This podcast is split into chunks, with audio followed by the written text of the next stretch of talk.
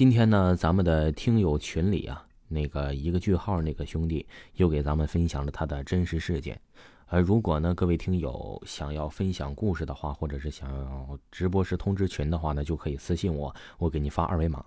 今天分享的故事啊，也是这个听友在部队发生的真实事件，绝对的鬼打墙。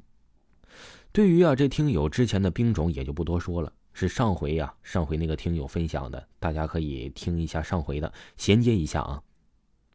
反正啊，就是这个听友的部队每年都会出去演习呀、驻训，一出去啊，最少两三个月。他记得那年呢，去了东北的长白山，从出发一直到过去，一共坐了五天六夜的火车。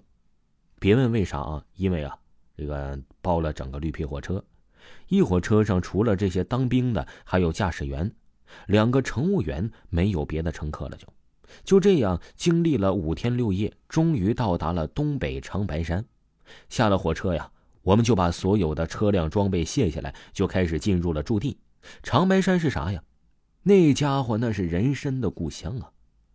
我们驱车一路就往大山深处进发。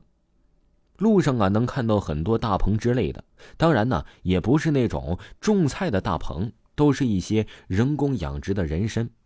就这样，从火车站一直到这个驻扎地，一共走了有一个多小时。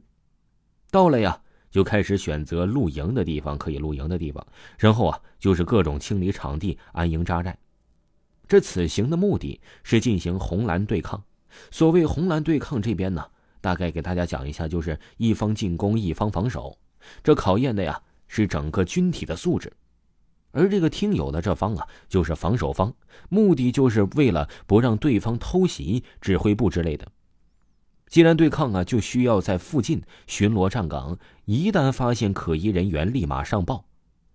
因为啊，这他们打的是攻防战，如果你的营区附近不每天排查干净的话，万一有敌特进入。你都不知道，那就失去了对抗的意义了。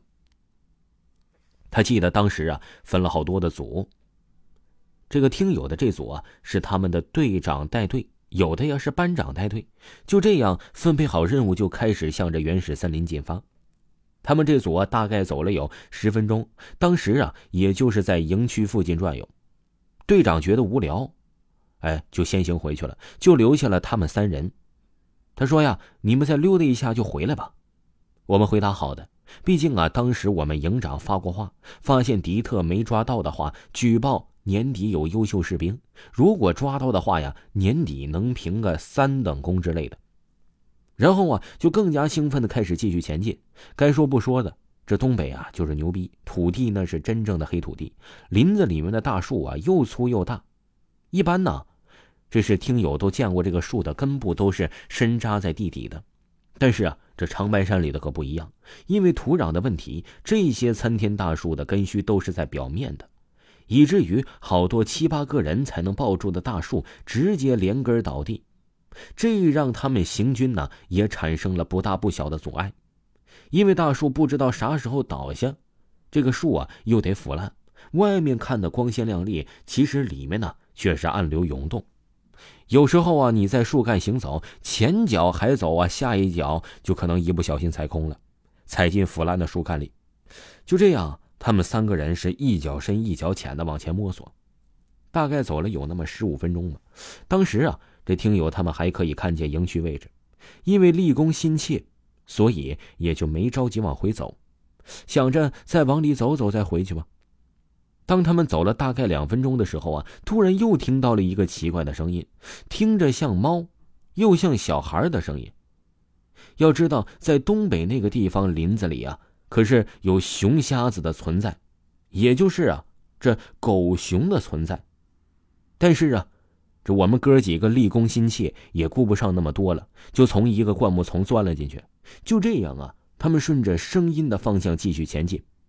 这里说一下啊，当时啊。他们三人除了这个听友穿着雨衣，其他两个呀穿的都是迷彩服。来之前呢，他们还接种了森林脑膜炎疫苗，因为东北林子里啊，除了有熊啊、蛇呀，还有一种吸血的虫子，这玩意咬了人呢，你不能用手直接拔出来，有可能啊把它呢在头留在你的身体里，很容易会引发脑膜炎。所以呀，一般出去巡逻啥的都会穿雨衣，不仅可以防止下雨，还能有效的阻挡这个虫子叮咬。而且呀。